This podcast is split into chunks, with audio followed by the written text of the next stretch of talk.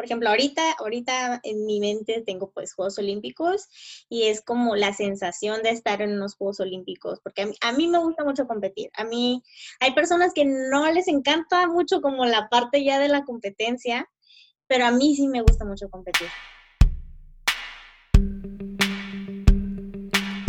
¿Qué onda? Soy José Olivar y bienvenidos al nuevo episodio de Dame un Consejo el podcast donde platico con líderes de diferentes ámbitos con el objetivo de que nos platiquen su historia y nos den un buen consejo. El día de hoy vamos a platicar con Alexa Moreno. Alexa es gimnasta olímpica, empezó a hacer gimnasia a los 3 años y desde ahí ha tenido un sinfín de reconocimientos. Sus máximos logros son los Juegos Olímpicos de Río en 2016 y su medalla en el Mundial de Gimnasia Artística en 2018. Espero que lo disfruten y sobre todo que se lleven un buen consejo. Pues Alexa, muchísimas gracias por estar aquí con nosotros. ¿Cómo estás? Muy bien, gracias. Aquí es un placer. ¿Qué tal esta pandemia? ¿Qué tal la has llevado? No tan mal, ¿eh? No, yo creo que, bueno, ahorita ya es como un poquito más mm, normalizada mi rutina, por así decirlo. Ya habíamos tenido como la oportunidad de estar viendo al gimnasio y así lo más difícil fue al principio, el, los primeros que dos meses, yo creo. El primer mes fue lo más difícil, como que el shock, ¿no? De qué onda, qué va a pasar, qué, cómo va a estar, qué... Y, pues no, ajá, como que no sabes qué vas a hacer. Y ya luego ya como que fui haciendo también una rutina y, y me empecé a ocupar en otras cosas, entonces ya más, más fácil, pero pues ahí esperamos que ya se alguna vez pronto deje de ser tan caótico esto. Sí. ¿Has seguido entrenando normal ahorita estos meses? Em, pues sí, dentro de lo que cabe normal, sí. Sí, o sea, ya habíamos estado yendo, yo creo que tenía unos dos meses que empezamos como a ir al gimnasio en forma. Y dos meses, mes y medio más o menos, y ya, sí, sí, más, más, pues sí, dentro de mi rutina, pero acá todos casi nunca como que salimos realmente, que todo es como gimnasio, casa, gimnasio, casa, gimnasio, casa, entonces no es como muy diferente a lo normal de mi vida. Pues está bien. Oye, es que empezaste a hacer gimnasia desde chiquita, ¿no? A los tres años. Así es. ¿Y por qué eligieron meterte a, a la gimnasia? Y, o sea, ¿qué fue lo que te llamó para seguirlo practicando hasta el día de hoy? Mm, fue idea de mis papás, ¿no? Mi mamá principalmente, como que, no sé, yo era como una niña de esas muy hiperactivas, lo, lo normal, ¿no? En los atletas así medios de alto rendimiento, este, que se colgaba donde no debía y hacía como mis, mis maromillas ahí de mentiritas. Entonces dijo, mmm, como que puede ser bueno para la gimnasia, ya se le ocurrió. Y este, y pues ya así empecé, así empecé, luego ya no quería ir, y luego ya otra vez sí, y luego ya no, y luego ya otra vez sí. Mío, más que yo siempre decía como que no a mitad del trimestre y siempre me decía, no, ya lo pagué hasta que acabes, ya, ya, que, ya, ya, que se acabe ya puedes dejar de hacer. Y luego ya me preguntaba, ¿vas a volver a querer ir? Y yo, ah, sí, está bien, y así. Así sucesivamente, hasta que ya dejé de decir que ya no quería ir. Y no sé, yo creo que solo me empezó a gustar la gimnasia, o sea, como que le tomé cariño ahí a estarme subiendo a los aparatos y brincando y así. Ya luego vas empezando a conocer como más cosas del deporte y ves otras personas hacer cosas más sorprendentes y dices, ay, qué padre, yo quiero hacer eso. Y ya, de la nada ya estaba aquí después de mucho tiempo. Seguía entrenando. Oye, y después de 23 años que llevas haciendo este deporte, pues ¿cómo le haces para, para nunca perder esa sonrisa que te caracteriza y, nunca perder esa motivación en el día a día? Ay, pues es que no, no te creas, ¿eh? No, no es así como muy fácil. Em, más que nada, bueno, mis motivaciones siempre han sido como las metas y, los sueños que yo me he establecido. Entonces, cuando lo más difícil siempre es como recordarme, o sea, cuando estoy muy cansada o cuando, no sé, me lesiono o algo, es como pensar, bueno, o sea, ya, supéralo, ponte las pilas, porque quieres llegar aquí, porque quieres lograr esto, porque más que nada me imagino como estar ahí, ¿no? Por ejemplo, ahorita, ahorita en mi mente tengo pues Juegos Olímpicos y es como la sensación de estar en unos Juegos Olímpicos, porque a mí, a mí, me gusta mucho competir. A mí hay personas que no les encanta mucho como la parte ya de la competencia, pero a mí sí me gusta mucho competir. Como la, el ambiente, el estar con gimnastas de todo el mundo, que, que, están haciendo lo mismo que yo, o sea, la adrenalina que empiezo a sentir y todo el show que se arma en torno al, evento, ¿no? Es, es, es, algo que a mí, a mí me gusta mucho, lo disfruto un buen. Entonces, como tener esa mente en mi mente así como, ay, quiero estar aquí porque, o sea, quiero estar sintiendo esto y sentirme satisfecha con lo que hice y tener esa sensación de di todo. Entonces, como que ese tipo de pensamientos es como los que luego me mantienen en línea. Así como, ok, ya, otra vez, aquí vamos. Más que nada, yo creo que... ¿Cómo fue mm. esta noticia de, pues, de que se posponen los Juegos Olímpicos? ¿Cómo la manejaste? Uf, no, yo creo que dos semanas así como un luto.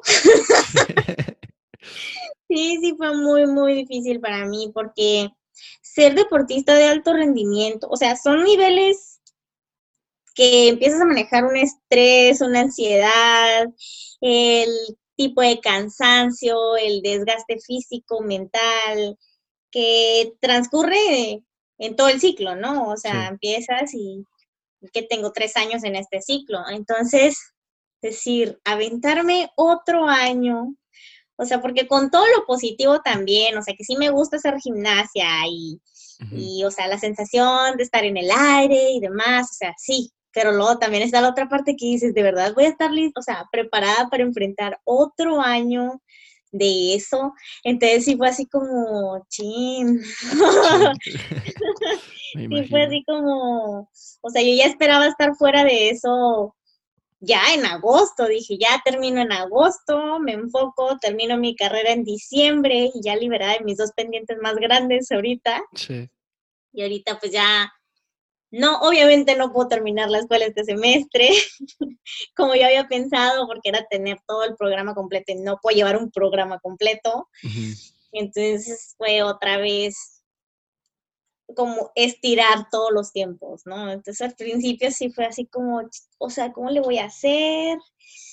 No tengo la menor idea de qué va a suceder, no, no, no tengo plan de nada. es como moverme sin plan para mí, es era así como, ay, o sea, sí, sí me generó así como mucha angustia, pero pues luego ya fue como, ok, bueno, ¿qué vamos a hacer para, para afrontarlo, no? Primero que nada, tratar de mantenerme como en forma para estar lista para empezar a hacer gimnasia en cuanto me den entrada al gimnasio porque pues eso es una cosa. Una cosa es entrar al gimnasio sin haber hecho nada un mes y otra haber estado corriendo y haciendo fuerza y demás, ¿no? O sea, muy, muy diferente, muy, muy diferente. Entonces dije, ok, voy a enfocarme en eso, voy a hacer esto y la escuela pues voy a agarrar tantas materias y, y así, ¿no? De poquito. Sí. y así estaba avanzando de poquito a poquito, pero sí, sí fue un rollo. Y ahorita como todavía no tenemos como competencias bien establecidas, ni campamentos, ni nada, pues todavía es como, ay, bueno. Está incierto. Sí, un poco, pero ya, ya menos que al principio. Pues sí. Oye, es que te quería preguntar justo de eso de, de la escuela, porque aparte de, de, ser atleta de alto rendimiento, pues llevas una carrera académica en paralelo, ¿no? ¿A qué retos te has enfrentado y, cuál ha sido la clave como para mantener ese balance entre las dos cosas? Mm, pues más que nada yo creo los tiempos, ¿no? Yo, bueno, siempre hice las dos cosas. Siempre he estado en escuela normal y yo hacía solamente una sesión larga en la tarde. Y así fue siempre desde, desde la primaria hasta, ¿qué fue? Los primeros dos semestres de la uni, yo creo. Entonces, pues era ir a la escuela en la mañana y luego entrenar en la tarde. No más que el horario de hacer tarea, pues ahí sí. Era pasarlo todo, o sea, era dormirme muy tarde o hacerlo en el camino de un lugar a otro o entre clases o, o sea, sí era así como, bueno, le voy a ir avanzando a esto, mientras estoy haciendo esto voy a hacer esto. Entonces, ahí más o menos, pero cuando se me hizo muy, muy complicado fue cuando me cambié de gimnasio, porque empecé a hacer doble sesión y, y me cambié de ciudad. Entonces tenía que hacer materias a distancia y no podía hacer como mañana y tarde como normalmente, entonces sí me costaba bastante. Sí fue complicado hacer así como pues tampoco era así como por plataforma ni nada, o sí era como mantener la comunicación con los maestros directamente, eh, me pedían tareas o exposiciones y ya yo mandaba, ellos me mandaban material, entonces sí era muy, muy distinto y lo, y también el irme de competencia dos semanas y regresar. Luego tenía que regresar a hacer todos los exámenes que no había hecho la semana anterior y así en dos días o tres días, porque pues las calificaciones ya iban a estar de que en esa semana finales. Entonces sí era así como de estudiar, ay, demasiado en tres días. Me imagino. Oye, ¿ya eres buena estudiante? Ya no tanto, ¿eh? ya no tanto. Al principio sí, al principio sí, hasta, hasta ese momento de la doble sesión, que sí se me... Y el no estar en la escuela a mí se me hacía muy difícil, muy, muy difícil. Y ahorita, ay, ahorita ya nomás quiero acabar. Es que aparte estudias arquitectura, ¿no? Sí. Que es bien una carrera bien demandante. Demasiado, demasiado, sí es de mucho tiempo. Y yo había estado agarrando bien poquitas materias, sobre todo en estos tiempos, o sea, que tengo cinco años, no había agarrado casi nada, o sea, siempre que estaba entrenando verdaderamente era uno o dos materias ese semestre y materias super light, entonces que, no, no tenía que ver nada de maquetas ni nada por el estilo porque no, estaba muy, muy complicado. Y luego hubo un año en medio, un año y medio más o menos, en medio que sí agarré programa completo, pero casi no entrené. Entonces ya después de que decidí volver a regresar a la gimnasia como de lleno, otra vez le volví a bajar a la carga. Entonces sí, como que así he estado haciendo un balance extraño. Pues sí, entre una y otra. Pues es que a estar difícil. Oye, pues hablando un poquito de, de tu carrera olímpica y, lo que has hecho como gimnasta, pues México como que siempre se ha destacado en, en ciertos deportes, ¿no? O sea, que son muy específicos, pero no en la gimnasia. Y como que tú marcaste un antes y un después para la gimnasia en México y a partir de este momento, pues para mucha gente del mundo como que volteó a ver a México pues como una potencia en este, en este deporte. ¿A ti qué legado te gustaría dejar como a todas estas futuras generaciones para que más adelante cualquier mexicano que practique la gimnasia pueda ya sea igualar o e incluso superar tus logros en este deporte? Mm, pues más que nada yo quisiera que fuera como ir abriendo esa puerta, ¿no? Esa oportunidad, ir haciendo un nombre para el país, como dices, para que nos tengan en cuenta que, estamos ahí. Eh, yo creo que eso o sea, ir haciendo eso hace que, las niñas de atrás puedan ser vistas desde un principio, ¿no? no Yo he estado en finales mundiales desde el 2011, pero realmente no había quedado en el podio ni nada. Y es muy difícil competir contra países como Rusia o Estados Unidos que siempre están en el top y siempre pues son, son considerados los mejores, ¿no? Y lo son, o sea, sí lo son, pero pues hay gente de otros, de otros países que igual no son tan sonados o no son recurrentes equipos completos, pero pues siempre hay alguien ahí. Y, y, estar haciendo como esa presión de, de, de, aquí estoy, aquí estoy, aquí estoy, aquí estoy, es complicada, es complicado mantenerse en ese nivel Entonces yo espero que así esto sea como, como una puertita para que los que vienen atrás lo tengan un poquito más fácil y, y, puedan sonar más pronto, puedan tener la oportunidad de, de demostrar lo que saben hacer. Y entonces, claro que espero que logren más que yo, o sea, siempre esperas que alguien, o sea, no, esperas que todo siga permanente en el mismo nivel, ¿no? Hay que evolucionar, entonces yo les deseo como lo mejor en ese aspecto.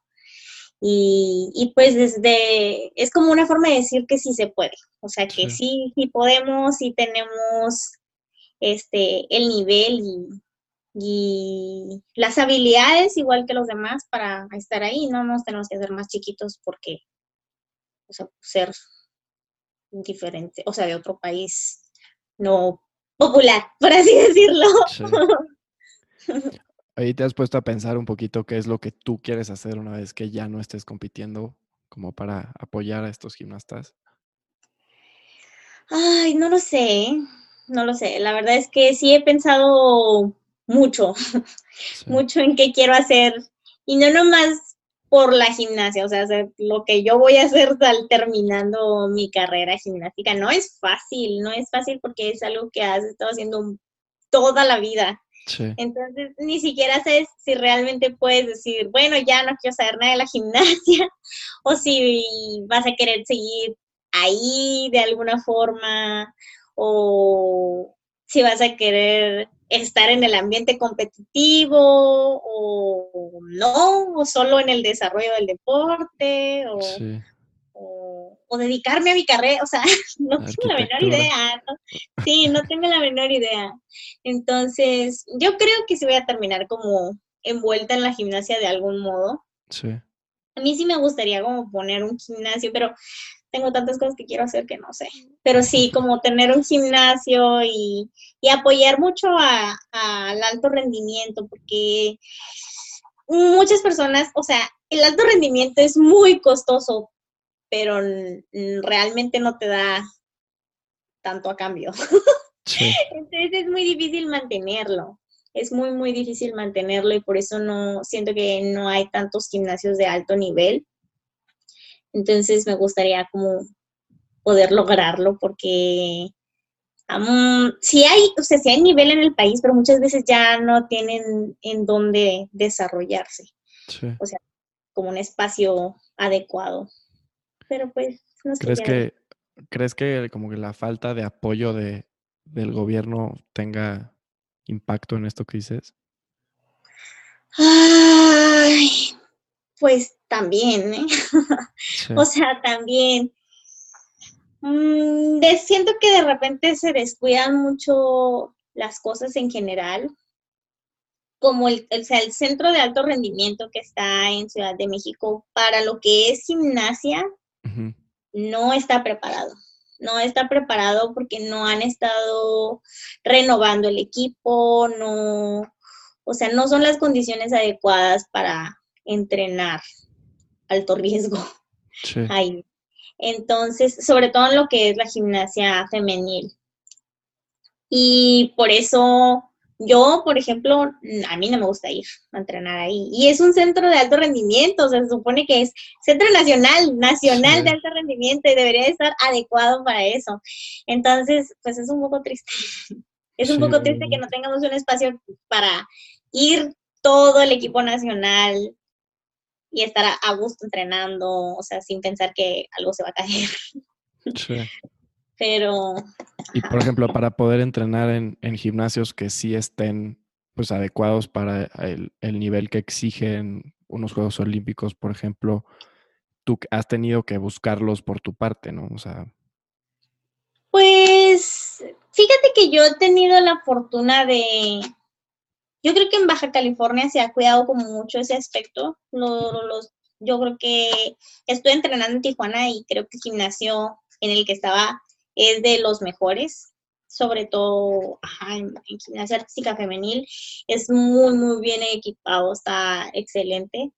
Entonces tuve como la suerte de, de, poder estar ahí. Antes de ese estuve en la UABC y el de la UABC tampoco estaba en tan malas condiciones porque los aparatos no tenían tanto tiempo Y ahorita ya les falta, pero, pero en ese entonces no, no tanto, fue hace que cinco años.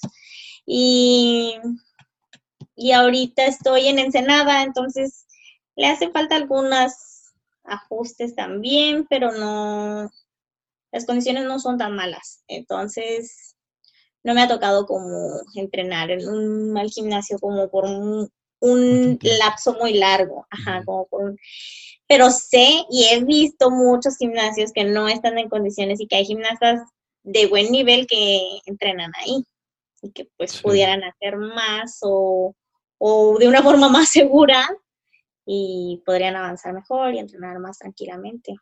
muchas veces hay que sí, muchas veces hay que ya solo salir del país y entrenar en otro lado. Pues sí, pero también es difícil, ¿no? Luego porque lo tienes que, buscar tú y, y, pagar tú o buscar patrocinios.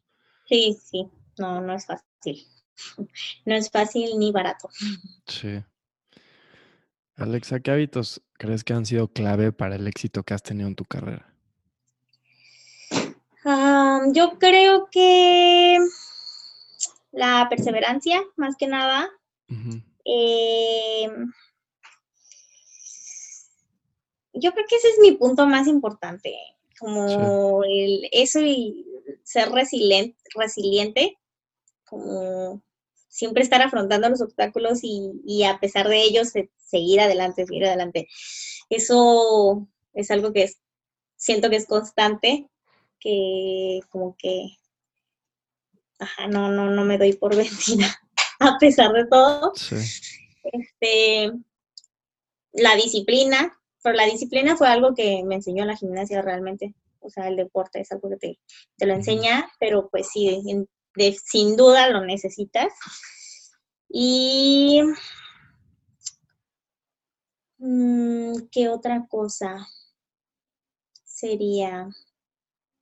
Yo creo que tener valor no es un hábito, pero siento que es algo, es algo muy, muy importante. Sobre todo siendo un deporte tan peligroso. Sí. te la dudas. Sí, muchas veces a mí, yo soy una persona súper miedosa, o sea, a mí sí me da mucho miedo, pero el decir, bueno, o sea, voy a nomás respirar y aventarme. Sí. Es algo que, que también no nomás me ayuda como en la gimnasia o en ese tipo de aspectos, sino yo creo que muchas veces me ha ayudado a, tener como un temple en situaciones como de alta presión también. Entonces, sí, yo creo que eso. Pues justo el otro día que estábamos pues haciendo toda la investigación y, y, planeando la entrevista junto con Rodrigo Vargas, que fue con el que hablaste, estábamos viendo videos de cómo entrenabas y, cosas así, decíamos, no manches, o sea, sí tienes que estar completamente comprometido todos los días a, pues no sé, como que a dar el 100, porque las cosas que hacen luego ni parecen humanas, ¿no? Pero bueno, eso es parte del encanto de la gimnasia, de ser algo tan extraordinario. Pero sí, es sin duda, si no tienes pasión para, para ello, Mm, siento que no, no es, o sea, es casi imposible avanzar. Si no tienes como ese, ese, ajá, no hay otra forma de decirlo, ese es pasión por el, por el deporte que estás haciendo. Sí. sí. Y si no te gusta, pues también. Tampoco. Está casi en chino, sí, está muy difícil. Pues sí. ¿Hay alguna persona o algún personaje que ha sido referente en tu vida ya sea personal o profesional? Ah, mi familia, mis papás, mis hermanos. Mis papás siempre, o sea, la verdad es que siempre he tenido como el apoyo de ellos, sin, ellos, o sea, cero hubiera logrado seguir haciendo deporte. Eh, el, el solo hecho de que me hubieran llevado al gimnasio todos los días por tanto tiempo, o sea, ir, llevarme y luego ir en la noche a recogerme, el, o sea, pagar las competencias, eh,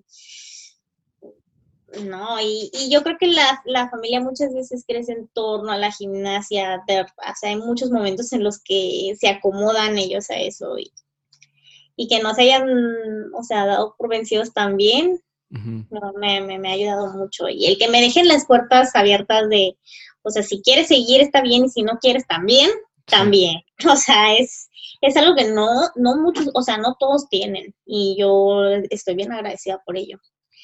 Y las otras personas, pues serían mis entrenadores, mis entrenadores que siempre han tenido como confianza en mí. Eh, ellos a veces siento que creen más en mí que yo misma. este, y, y mis compañeras, mis compañeras, este, porque también es, es bien difícil entrenar solo. O sea, entrenar solo no, no es algo que le deseo a nadie, porque al final de cuentas ya luego terminas peleándote nomás tú o con tu entrenador, porque es el único que tienes a un lado y ya, sacas tu frustración ahí. Y, y el tener a alguien más entrenando contigo te va jalando o tú a esa persona o, o, los dos se sienten así muy cansados y ay, bueno, pues tenemos que hacerlo, pues ya ni modo, ya aquí vamos, ¿no? Entonces, este, se genera también un ambiente de apoyo, o sea, más amistad, más, más, más amigable también, ¿no? O sea, sí.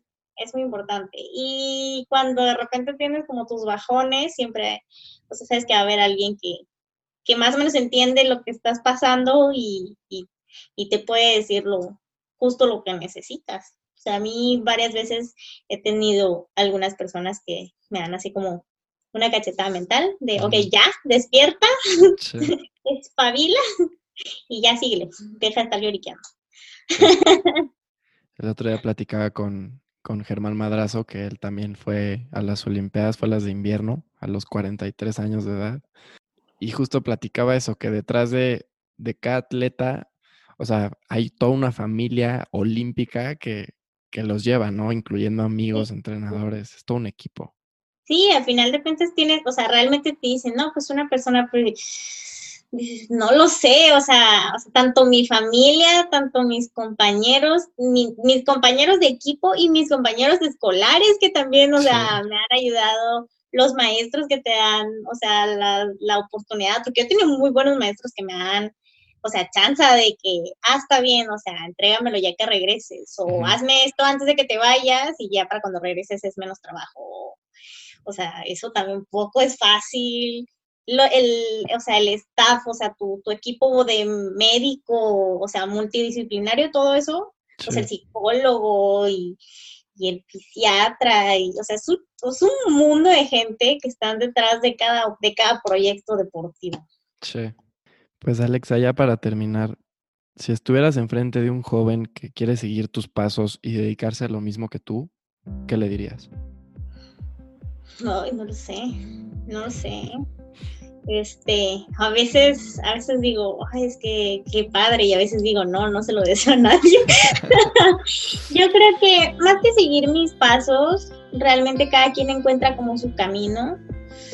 Yo lo que puedo decir principalmente es que hagan algo que les guste hacer, que lo disfruten, para que siempre tengan como, como esos tiempos. Hay, hay, momentos en los que te ciclas tanto que se te olvida por qué lo estás haciendo y, qué parte te gusta de lo que estás haciendo. Y, entonces empiezas como a amargarte.